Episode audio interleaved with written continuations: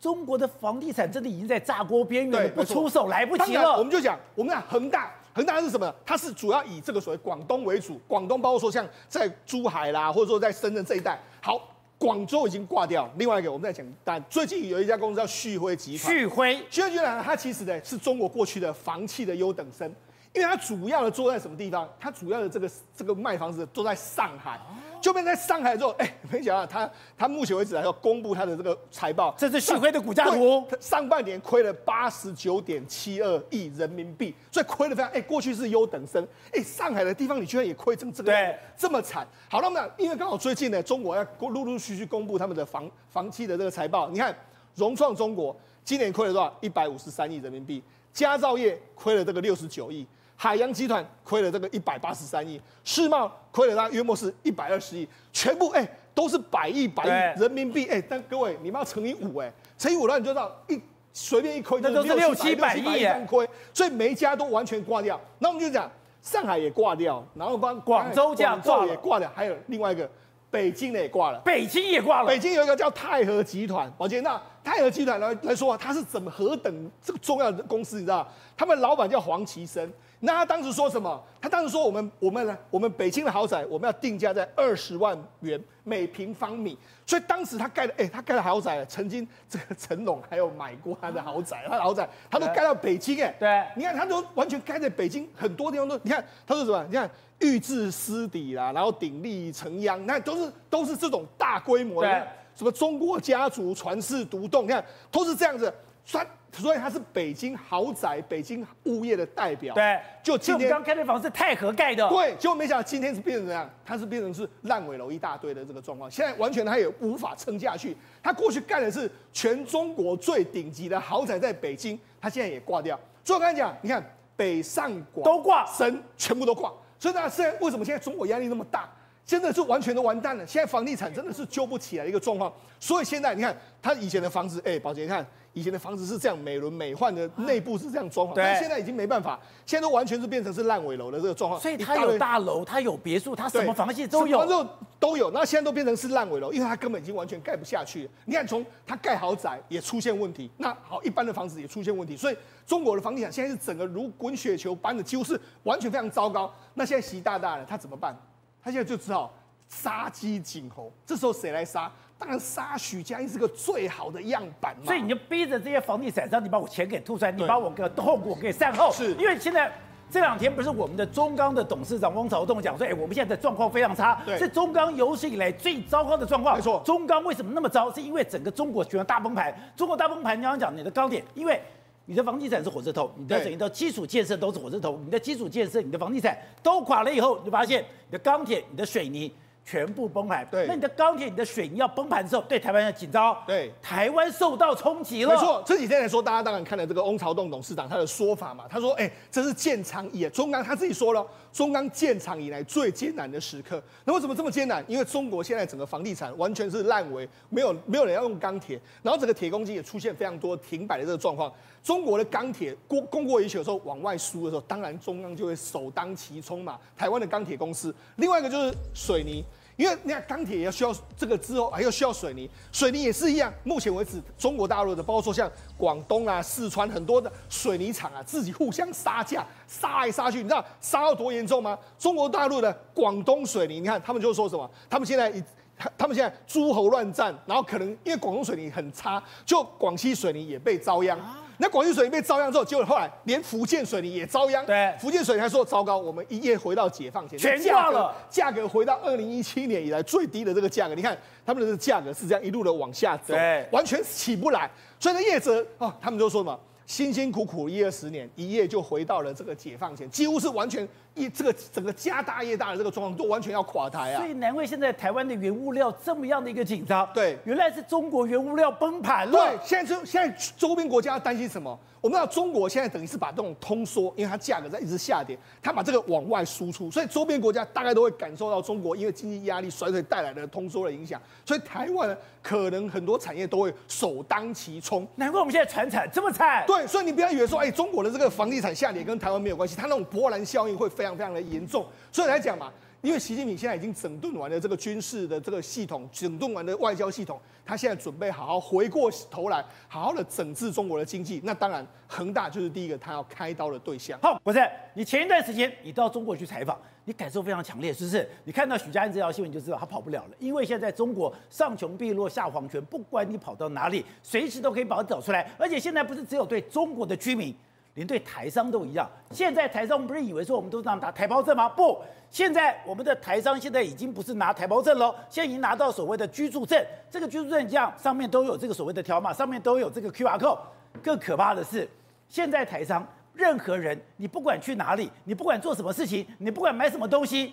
中国全知道了。对，你知道买一个高铁票，你现在已经不用拿实体的票，你也不用手机刷票，你只要你拿你的身份证，你确定上网有付钱买票之后，那张票就自动跑到你的身份证去，你只要刷着你的居民居住证台胞哦。中国大陆是拿居民身份证，对的不对？以前哎，台湾人到了中国去，不是讲说我拿了台胞证吗？你说现在台湾人到了中国，不是只有台胞证。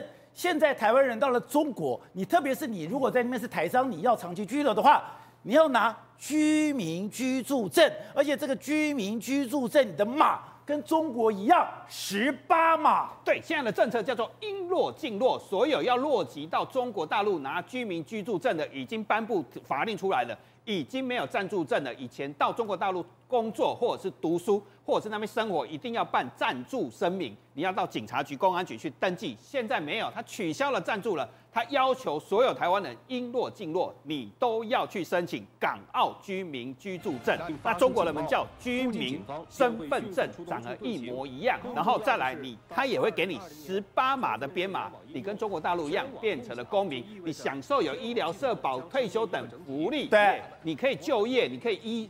就医，所以我上次去的时候就很麻烦，我要申请线上交易。对不起，你没有居民居住证，你没有所谓的缴税证明，你不能申请线上交易。我在中国大陆寸步难行，因为我要买个票，买个刷卡刷钱。线上支付不行吗？都不行，连我的线上的钱我都拿不出来。你说你现在你我身上我就在拿现金，我现在支付宝也不行。对，如果你今天没有这个居民居住证，你寸步难行。所以你在中国，你过去你在中国驻点过，你在中国还有两万多块的人民币的这个存款，拿不出来，有点有点丢脸，两万八，但是要拿出来很难，要在线上交易非常困难。你在中国还有两万八的存款。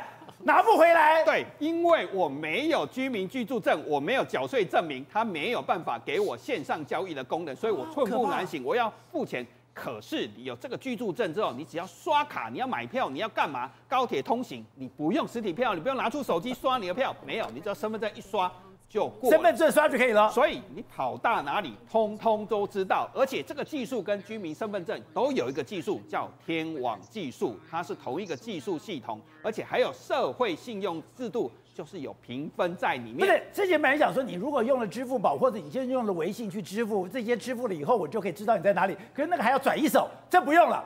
这个就直接由中共中央控制，中共中央控制你的居留证，你上面有十八码，你这个人就是你，你跑到哪里你跑不了了。当然跑不了，因为这个身份证有社会安全系统、社会信用系统。它是有社会安全码的，它可以知道你有没有扶老太太过马路，你有没有好好的做善事，都会有评分哦。假的？你是一个坏蛋，你很多优惠都不能享受，这就是社会信用制度，而且它是连线的，你只要做坏事，它马上就可以抓到你人在哪里。这就是中国天网系统做的身份证跟社社会信用系统。难怪你许家印跑不了，你许家印不管去哪里，你周边哪些人，我随便兜一兜，你完全无这个所谓的躲藏的一个地方。但现在。中国的经济真的那么惨吗？惨到我要对许家印开刀了？当然要对许家印动手，因为他账上还有一点八兆的资产，他虽然欠了两兆多，算一算，他还有一点八兆。当然先要把它清算跟破产之后，才啊破产之后才可以清算他，地方政府才有钱，不然地方政府现在有多穷？你看昆明地方政府。整个中国大陆高铁没有人，现在只有四个有营运有赚钱的，其他都没有赚钱，都赔钱，因为都没有人在出游，没有人收的税变多了，地方啊收的钱变少了，地方政府过去是靠什么？对啊，靠地方财政卖土地赚钱嘛。这是昆明轨道交通的这个现金流。之前刚刚讲到的，在二零二一年的时候，哎，我还有多少？我还有三十一亿元。我到了二零二二年，刚刚讲的，我还有七点五九亿。二零二三年，哎，我第一季只剩下一点零一亿了。所以就会发生什么事情？他的员工就会跟朋友借钱或借贷过生活，来确保，因为他是上班没薪水，地腿是正常营运，但是你现在房贷可能没有办法还出来，这就道德风险。更惨的是，和天津还发生什么事情？天津的河北区政府竟然跑去寺庙化缘，向来只有施主跟平生化缘，哪有地方政府去跟天津大悲寺去化缘？借了三亿，然后三亿七月三月借了三亿，七月还不出来，还跑去跟他说我要再借第二次，第二次他大悲寺就说。哪有继续来跟寺院借钱、寺庙借钱？向来只有跟到佛佛门来跟你化缘，哪有施主来跟我化缘的？结果他不愿意，不愿意。十一长假，我们再过几天就是国庆日了。大河北区政府干了什么事情？动员所有消防、公安，所有的进查这个庙，查这个庙，我就让你十一长假收不到观光客的钱，收不到香火钱。就你不愿意让我化缘，不愿意借钱给地方政府，你可以看出来地方政府现在财务状况有多么的严重。好，回新闻项目最新闻保洁，恒大之前已经公布他的财报，公布他财报，他有十兆的债务，十兆的债务大概是人类公司有史以来最可怕的一个债务。可是。恒大它就像一个活僵尸一样，它不死不倒，它就撑在那个地方，中国也不处理它。可是它现在做了一个动作，它向美国申请一个破产的程序，申请破产程序就是说我真的已经撑不下去了，不要再逼我了。而且它根本就是处于一个倒闭的状态。而现在，当恒大宣布我已经倒闭了。就算你中国要把我撑在那个地方，就算中国你要把我变成了一个不死不活的活僵尸，我都撑不下去了。如果真的恒大进到了这个破产程序的话，大家关注的是，那接下来会有风暴产生吗？接下来真的会出现一个非常恐怖的骨牌效应吗？因为现在光是恒大的手上就已经有很多的烂尾楼，恒大的手上已经有很多房子，你没有办法交屋。恒大很多的房子，很多的地产，你的上下游包商，你根本。付不出任何的钱，付不出任何的款项，那这个已经造成一个风暴，而且这个风暴还不是只有恒大，现在在全中国二十五个省份里面有三百二十六处的建地，现在已经出现烂尾楼。如果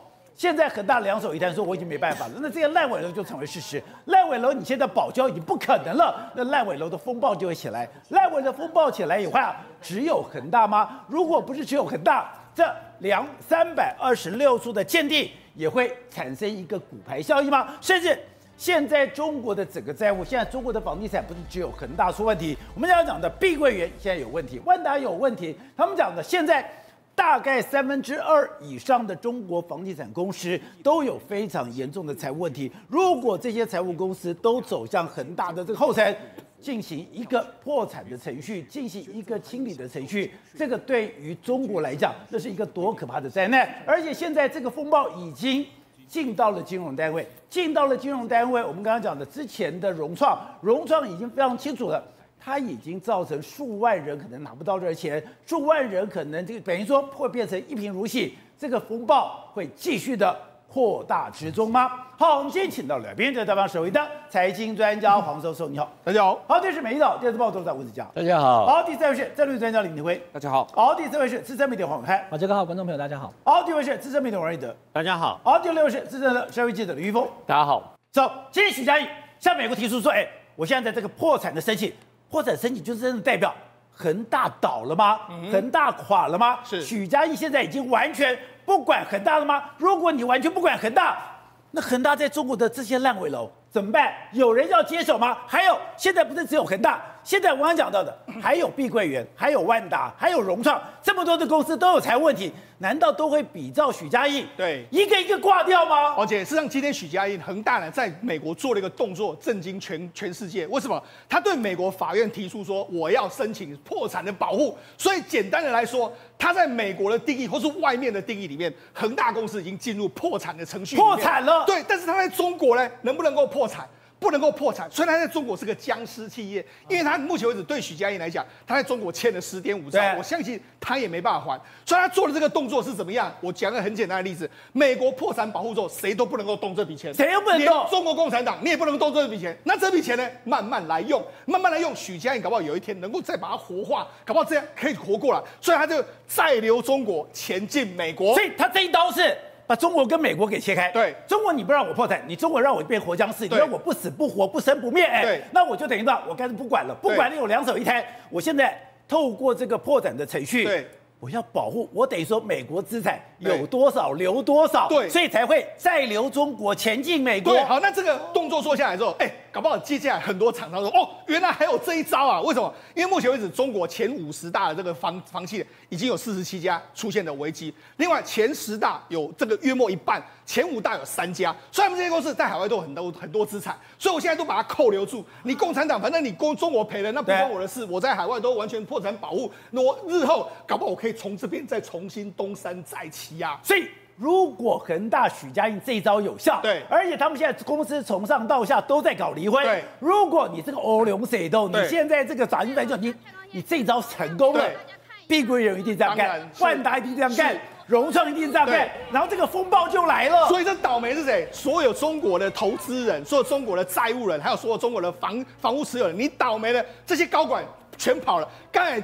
宝杰提到，恒大现在上上下下都在离婚，好，所以他们现在想办法要脱产。另外一个碧桂园的杨惠妍，她说她已经拿了这个塞浦路斯的护照走人啊，然后她把这个钱呢移转到香港的这个这个基金账户里面，所以现在真的是再留中国，他们都已经前进到海外去了。所以现在中国的所内部。这个所谓房地产风暴是铁定爆，因为他们公司高层已经无心在管这些事情。好，那刚刚讲的，现在中国二十五个省份有至少三百二十六处的建地出现烂尾楼，你说这是一个保守估计，因为二零二二年的八月就没有再统计了，所以这个数字只会往上，不会往下。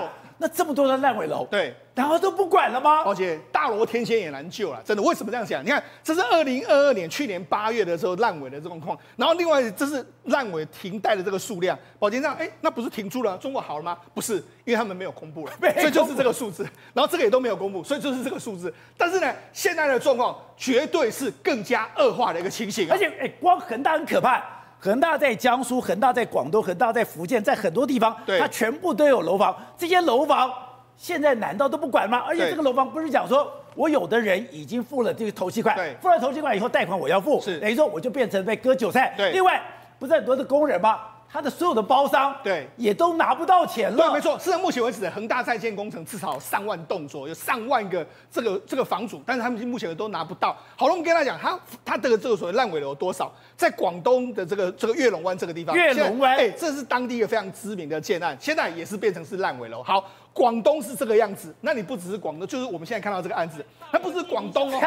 看这个广东地基都下线了，不只是广东这个案子哦。你看江苏省也是中国数一数二的这个所得高了，你看他们在宿迁市、哈，在晋江市、哈，扬州市，还有在镇江市，对，全部都有他们的案子，全但是全部都是烂尾的这个状况，完全没办法盖下去。所以你看，你我们现在看到这些，哎，看起来还可以住。对呀，美轮美奂的。而且有的里面是根本都没有装修，没有怎样，反正他现在，而且现在也没办法过户给你，因为没有完工，也没有验收，所以现在就完全摆烂在那个地方。所以这些房子，对，现在看起来美轮美奂，可是。里面都不能使用，对，这基本上都是烂尾楼。对，没，因为他可能搞不好电线什么都没有牵好，而且没有使用牌照，你也不能够住进去。对，所以现在完全都是放在那个地方，很多屋主望屋兴叹啊，明明盖好，我不能够进去，对，因为没有资金可以盖。那那不只是这些屋主倒霉，你看这个恒大江苏建案的工人就说，哎、欸，其实我们从四月到现在为止，我们没没拿过钱啊，哎、欸，现在已经很久很久一段时间，然后还有。心里真是说句实话，真是焦头烂额。我从六月开始到现在就没有睡过一个好觉。这是相关的公司，所以那事实上从之前到现在为止，恒大本来就是一个一直没有办法解决它烂尾楼的这个状况。所以这些包商早就已经在抗议，这包商早就已经受不了了。宝姐，这是在哪里？这是他们抗议，在在在河南的这个河南都有。对，河南这个地方，而且河南很多地方是这个，哎，他们还挂这个这个所谓布条，布条说什么？哎，你是啊。你许家印坑骗乡亲父老，有何颜面再见乡亲父老？因为许家印是河南人，对，河南周口这个地方，而且当初他还有盖什么学校啊，还有组的，现在很多人对他是相当的不满意啊。所以他市场现在，所以坑骗乡亲父老，对，你看他们就说，我对他的印象就是前几年他风光的帮我们修县里面第一个高级中学，然后叫嘉印中学，那听说里面设备也都不错，但是现在许家印，你老乡都以你为耻，这么惨，过了几年就完全这样。那你知道很。很多烂尾楼都这样，譬如说像这个郑州的烂尾楼，郑州，它这个这个烂尾楼非常，这个原本是气势恢宏，它盖一个大造镇，就这个，就没想到最后盖到最后，只有这个牌楼留下，其他里面都没有任何一栋房子，只有牌楼。对，没有房子。这房子呢？房子没有，你说连地基都没有，不好意思，没有钱可以盖了。好，另外一个，它有这个一千六百亿打造了一个人工岛。人工岛里面来说也是一样，完全都是烂尾楼的一个状况，甚至还有了恒大中山这个这个地方，因为这个坍塌的这个状况，因为它要赶工，所以坍塌的一个情形。那甚至还有整个地基下陷。对，还有这个人也是一样，买了这个楼，哎，原本是还不错啊，就没想也是一样，它的地基也是往往下往下坠，而且你看目前为止来说啊，地基泡水，然后这个钢筋已经有一个腐蚀的这个地方对，已经腐蚀，所以你又即使本来是一个地盘，对，就变成泡水了。那你即使是真的日后能够再重修。你这个到底要花多少钱能够做到底全部都没有人知道的一个状况。而且刚刚讲到的，现在等于说冰山恒大只是冰山一角，是现在的碧桂园很多的建案对都跟在后面。而且我们就说，只是碧桂园影响呢，其实会比恒大更加严重，因为碧桂园是这几年中国所谓建案第一名的这个状况。那但是你看。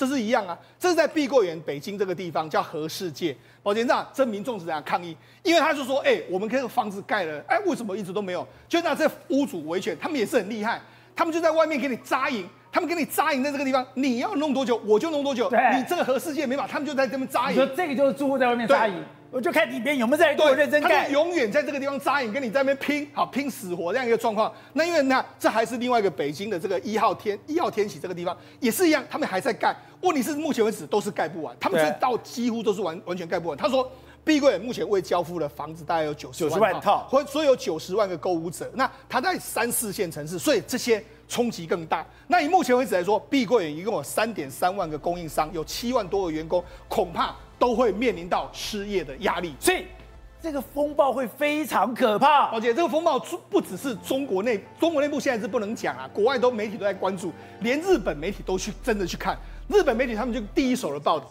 他们是讲，哎，这个我们刚才讲到恒大这个核世界，就是这个这个所谓屋主跟你们在互相抗议的这个地方，现在是烂尾了之后，他也去拍了。你看他们还有什么？你看。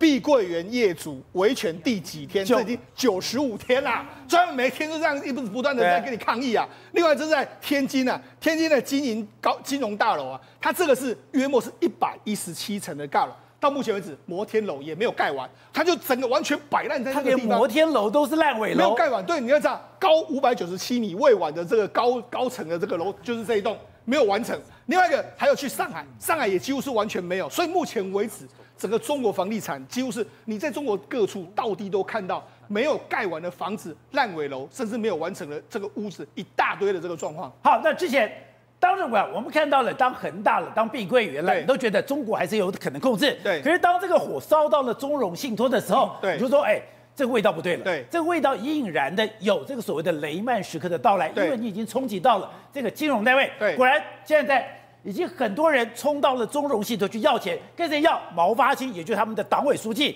要钱。要钱里面有个数字非常可怕，是基本上冲击多少？十五万人。对，十五万人都是有钱人，而最多的一个人，知不知道？是吧？两五十亿人民币，五十亿人民币大概就是两百亿台币。对，就这样没了。而且你这样讲话，在中国是不能够。你不能说什么中国的我雷曼时刻，中国说现在这他们官方也在取缔你说这样的话，我不能这样讲。他说这是叫做小作文，我们在做文章根本没这件事情。那你知道为什么我们这样说？实际上中国有一家公司叫中融信托，我们讲过中融信托他去投资房地产，他其实就有点类似雷曼兄弟这样一个状况。那他现在真的爆雷，因为他切他投资的房地产全部爆雷，所以。他原本要付给投资人的这个这个赎金付不出来，然后另外一个你要给我你要给我赎回，我也付不出来，我摆烂。所以现在呢，这些人啊，毛发清还钱，毛发清还钱，他们去跟中融信托的党委书记这边抗议，去他家抗议。但是抗议来说了，你没有用啊，反正他双手一摊，我没钱可以还。而且我没有想到说。他现在是真的，所有的人对钱投资在你的钱对全部归零。而且这个割韭菜割到多夸张？你看，他就说这次暴雷的几个产品里面来说，高资产的分子有十五万人左右。然后呢，债权的基金，也就是说他们投资约莫是两千三百亿。注意这个单位都是人民币。然后个别客户最大金额是五十多亿。所以呢，这些人完全都被割韭菜。而且你看，割韭菜，你觉得就只有这一家中融信托？不是，其实。紧接着要准备迈入倒闭的公司越来越多。你看，今天恒大就告诉你，他在海外已经算是破产的这个局面。你觉得，如果恒大都这样，其他公司那更不用讲，也是一样，大概撑不了多久的局面。那另外恒大有一个，哎，让我完全瞠目结舌。对，你已经欠了十兆了，你已经欠了这么多钱了，对你根本没有想要负责，你只是讲两手一摊，对两手一摊，更重要是。到了最后一秒钟，对，他透过他的恒大汽车，对，又从什么沙乌地阿拉伯搞了一百多亿，对，抱歉，那事实上我就觉得这个许家印真的非常厉害。为什么？恒大大概是倒了，就那恒大准备要倒的时候，他还留了一手，这个一手真的非常夸张。因为恒大旗下有个恒大汽车，那恒大汽车它其实百分之百是属于恒大集团所持有的，所以过去呢，这个是这样的股份，但是现在恒大集团突然发好信说，哎。你恒大汽车欠我钱，不用还了，而且我们现在重新发这个新股给你，发新股里面我恒大只有占六十五趴，其他一部分呢给这个这个许家印，其他一部分给这个丁玉梅，就是他们居然也从没有恒大变成是有恒大汽车的股份，然后同时，我再引进一个新的资金来盘活这个恒大汽车，那恒大呢我就不管了，所以就到事实上现在这一手来说，你就觉得说哇，许家印真的是处处在留后路，准备要撤退的一个状况。是大家都看到中国现在感觉要面临一个艰难时刻，而这。这个艰难时刻，中国也做了一个动作，好吧，我就开放我的观光客出去，开放观光出去以后，我就改善跟大家的关系。对，就没有想到，Bloomberg 居然讲了，现在中国已经开放它的观光，但是只有非常少数的人可以进来，非常少数的人可以出去。哎，以前不是讲吗？他这些都财神爷呀！你今天到了日本，哎，买气最好的是中国人；你今天跑到了法国，买气最好的是中国人；你到意大利，买气最好的是中国人。可是你现在开放以后，没人出去，不但是没人出去，更可怕的是，也没有人要去中国了。对，之前因为疫情的关系，所以呢，他们要清零，在强打清零的过程当中，当然不能出去嘛，整个国家好像进不去、出不来。但是大家终于等到了 China's Open，终于打开了。但是呢，But few tourists are coming or going，什么意思？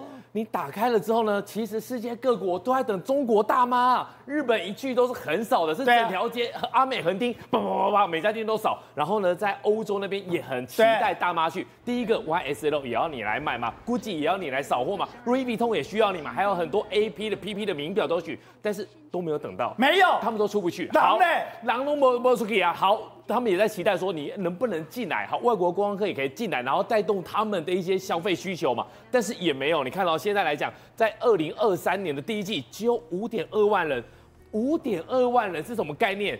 疫情之前呢是二零一九年第一季是三百七十万，三百七十万对比五点二万人，血少了九十九趴，而且这五点二万人里面有一半是台湾跟香港的人。对，五点二万人里面还有一半是台港澳的人，所以几乎都没有人嘛。我们看一下这个大兴机场的右山区域，过去是封锁的，现在已经开放了，但还是没有人。而且呢，你去看北京故宫，以前外国观光客去。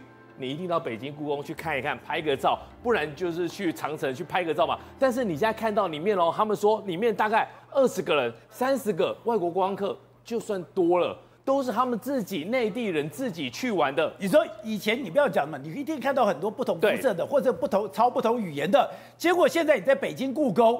你根本看不到不同肤色跟不同语言的人。现在来讲的话，就是出现两个状况。这两个状况就是外国观光客有一些进不来，也不太愿意进来。但是呢，中国大陆自己的人呢，因为经济上面的匮乏，他也出不去。所以呢，他现在就变成变成报复性旅游有，但是就他们自己在他们大陆里面玩，就变成他们自己的一个国旅。那中国外国观光客减少，大家以为说，哎，是反间谍法。特别美国已经说，哎，我把美中国列为第三级、第三危险区了。你要去中国，你要重新考虑，好像是你去了以后，你的人身安全会出现问题。可是我们现在看到很多资料，不是很多人还是想去中国，对，可是没有想到。他们去中国面临的麻烦是我们无法理解的。对，你要去中国，你要想嘛，我们出国去哪里？我们就是要花钱嘛。但是到中国现在一个很大的一个问题，过去微信支付逼一下就好了，过去支付宝逼一下就好了，但现在很困难，啊，很难。现在来讲的话，他说有一个有一个制片人，他叫科科斯曼。他就想说，以前过去哈，你支付宝逼一下就好，但是呢，你现在来说的话，你支付宝无法开通啊？为什么无法开通？因为他说以前哦，你只要上传一次你的护照，对，你在机场其实他有规定二十四小时内要开通，你到那边逼一下说上传护照可以。他现在五次尝试上传护照照片都没办法，重新启动支付宝的账户也都失败，这代表什么意思？代表说。支付宝的系统，微信支付的系统不稳定了，不稳定，跟过去来讲不一样。过去来讲的话，是一个国家来支持他们，对，让他们这这些这些巨头。以前阿里巴巴是大企业，以前腾讯是大企业，阿里巴巴跟腾讯我就会做好做好最好的服务、最好的维修、最好的管理。就像你去搞阿里巴巴，你去搞腾讯，对，没有想到让你的数位支付系统变得这么麻烦。对，那他讲说，那我去付人民币，他说没有。现在中国大陆为了控制它的人民，全部用数位支付。对，就你的数位支付，外国人来了以后，我有人民不能用，我有美金不能用，然后你的数位支付系统又让我。没有办法上传，没有办法使用。对，没有办法上传，没有办法使用。大家可能以为说，那你就想办法去跟人家换钱或什么啊？第一个，他们根本不收纸钞啊，不收纸钞。他们的小贩，他们的饭店，你谁在个？他们连去买个香蕉，他们旁边都有一个二维码，你就扫这个二维码就好了。买香蕉都有二维码。他他这个有有现金也不能用。好，还有一个重点，我们到一个地方去玩，我总是要搭车吧？但是你不能用支付宝，你不能用微信支付之后呢，你就没办法订票，因为它是直接扣的。你没办法订票之后呢，你就没办法去比较好的或者。比较远的观光景点，还有一个问题，你要叫滴滴打车，你要叫他们，他们不是 Uber 嘛，对不对？所以呢，你要重新再又连接一个账号，要打车的账号，你没有支付宝，你也连接不上去。我要搭飞机，我要搭搭船，我要搭这个任何的交通工具，甚至我要租车，我都要数位支付，对，就完全不行。所以完全不行的情况之下，让这些外国人到了大陆之后，他们说是寸步难行啊。而且现在来讲的话，还有一些大陆人这么麻烦，想尽办法进去之后呢，遇到了一些问题。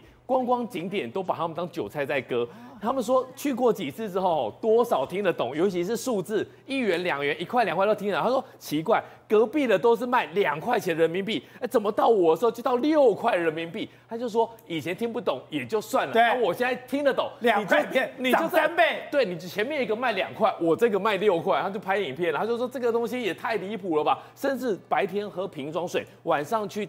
买个买个啤酒也一样，也是价钱贵的非常多，甚至呢，在那边也看到了有这些人直接跟这些游客吵架，所以现在来说的话，很多的状况都不像以前这么有趣。好的，另外一个就是现在在中国出现一个问题是，哎，他真的穷了，穷了以后，哎，他的执法。他的割韭菜已经变得非常夸张了。现在割韭菜割得多么的离谱！你看哦，这个东西半夜十一点，半夜十一点还跑出来，跑出来要干嘛了？你大家看，以为是要抓酒驾吗？No，他是要抓自行车，因为自行车现在是他们的身材器具。如果你骑的这个自行车也是电动自行车，不行吗？哎，你可以骑，但是你要戴安全帽。但很多小哥，我半夜出来，我戴什么安全帽？你看都这么晚了，对，我就去小区门口，半夜十一点，半夜十一点，结果哔哔还是有警察先生来，然后呢就把你的。你说你在中国，你再怎么样一定会被抓到毛病。对，就算我非常小心，我还是会被罚钱，而且非常的奇葩哦。你说戴安全帽，那是为你人身安全，你不戴你就要罚两百人民币。好，我活该，我就罚钱嘛。现在来讲，广州又出现了一个新的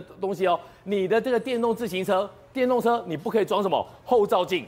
不能装后照镜，你不能装后照镜。有小哥说，我不能装后照镜，那我要转弯，我要转弯，我不用看一下嘛？然后呢，很多的婆婆妈妈，我装我那种电动自行车是要干嘛？我就带小朋友去买个菜嘛，不行哦，超过一百二十公分也要罚钱。然后呢，你讲个几句，我就扣车，我就把你车给扣了。这些电动这些外卖的小哥到最后多么可怜，在哈尔滨有外卖的小哥，他不敢骑电动自行车去外面送货，他送外卖用什么？用电动轮椅，跟他阿公借电动轮椅。这就是说，现在来讲。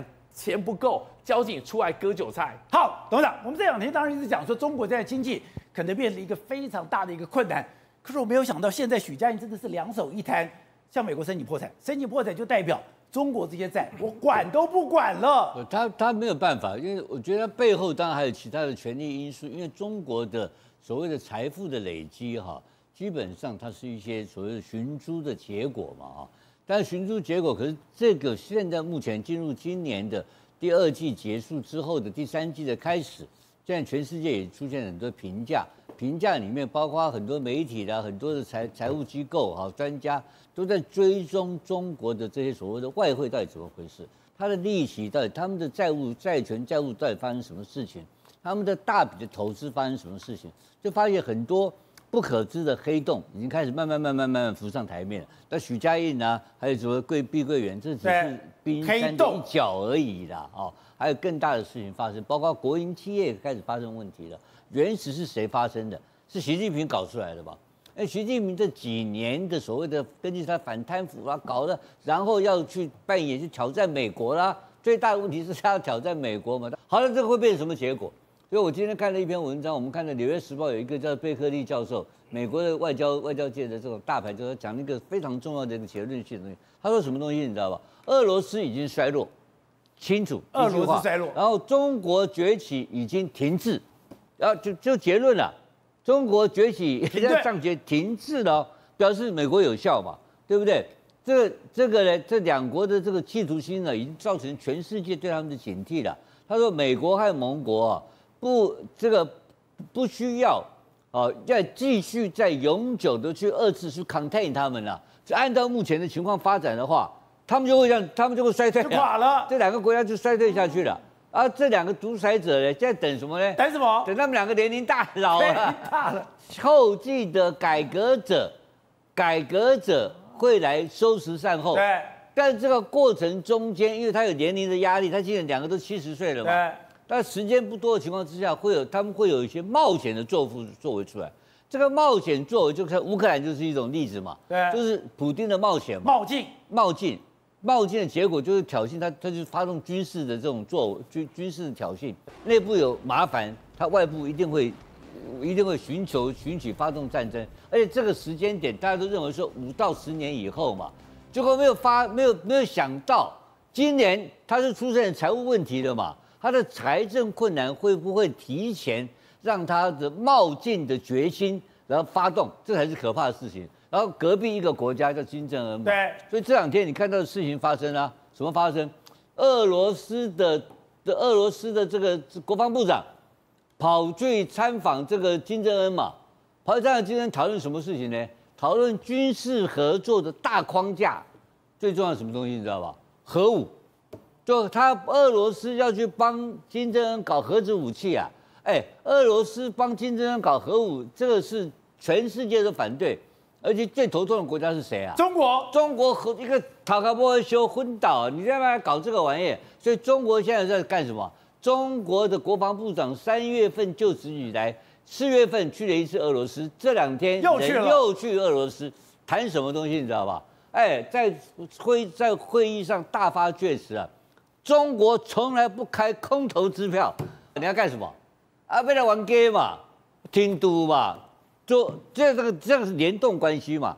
我现在就我看起来，我就搞搞这个支援这个北朝鲜，其实里面。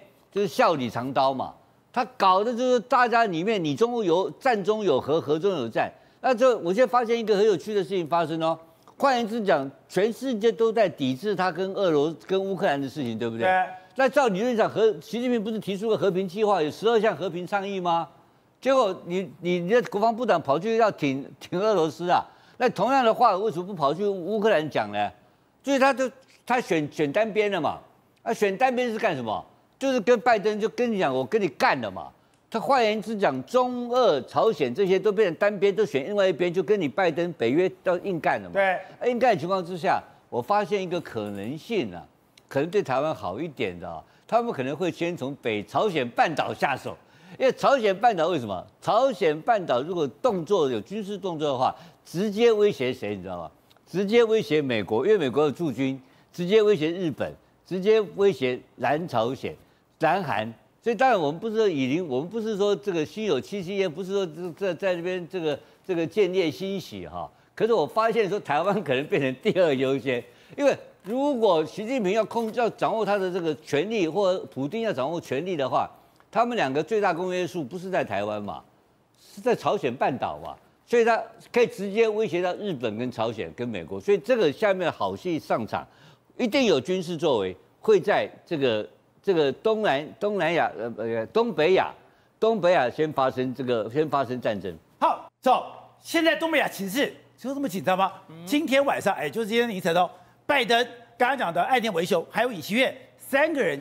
要在大卫营会面，而你讲说那就是亚洲版的北约了。对，没错。事实上，刚才董事长讲到说，可能北韩会相对比较有战争的压力。的确，目前为止，中俄真的是完全结在一起。那这几天的时候呢，中俄他们在哪里？在东海进行联合的这个演习啊，在东海，日本已经跟他抗议啊。所以你看，事实上，中俄在演习，在东海演习啊。所以那事实上，目前为止来说，为什么？因为相对应的一方，你看。中国、俄罗斯还有北韩，他们显然是结成一块嘛。好，那那你的另对立面是什么？对立面当然就是美国、这个日本跟朝跟这个南韩三个国家就结成一。所以现在三对三的局面，反而是这个地方是比较啊压力比较大的。好，那么呢，事实上这几天的时候呢，这个他们在大卫营见面的时候，听说了，目前为止他们会发表一个叫大卫营宣言。那大卫营宣言会讲到什么呢？宝姐，第一个他们会讲到说，三个国家我们未来要分享所有的飞弹的资讯、导弹的资讯，我们要完全的分享。对，任何任何那个我们要一起分享，再要加强同盟的关系，联合军演、军事热线，这个都要弄，都是军事的，都要弄起来了。另外一个就是半导体的这个这个合作啦，或是科技的合作。所以三个国家其实经过这个所谓的做这个所谓大卫营之旅之后呢，我相信三个国家等于是没有没有北约之名呢，也已经有北约支持了。他们三个就是小北约，三个都要一起军演哦。那同时之间还会还会把周边的国家再拉进来哦。所以，所以明天呃，今天的这个会议，对，关键在军事，对，我的飞弹、导弹的这个讯息，对，卫星的讯息，未来整个军演的讯息，对，啊，都在这个。对，那坎贝尔就说，大卫营只是三个国家意识到面临的共同的安全威胁的第一步，然后美日韩领导人对于国际地缘政治的共同看法，促进了美日韩关系的进一步加强。所以等于是说，这一次的这个大卫营之后呢，我觉得这个亚亚太版的小北约，尤其是以日本。韩国跟美国三个国家为核心的，外加阿克斯啦，或然后再把菲律宾拉进来了，哇，这个小北约其实虽然嘴巴不说，但是其实是已经真正成型了。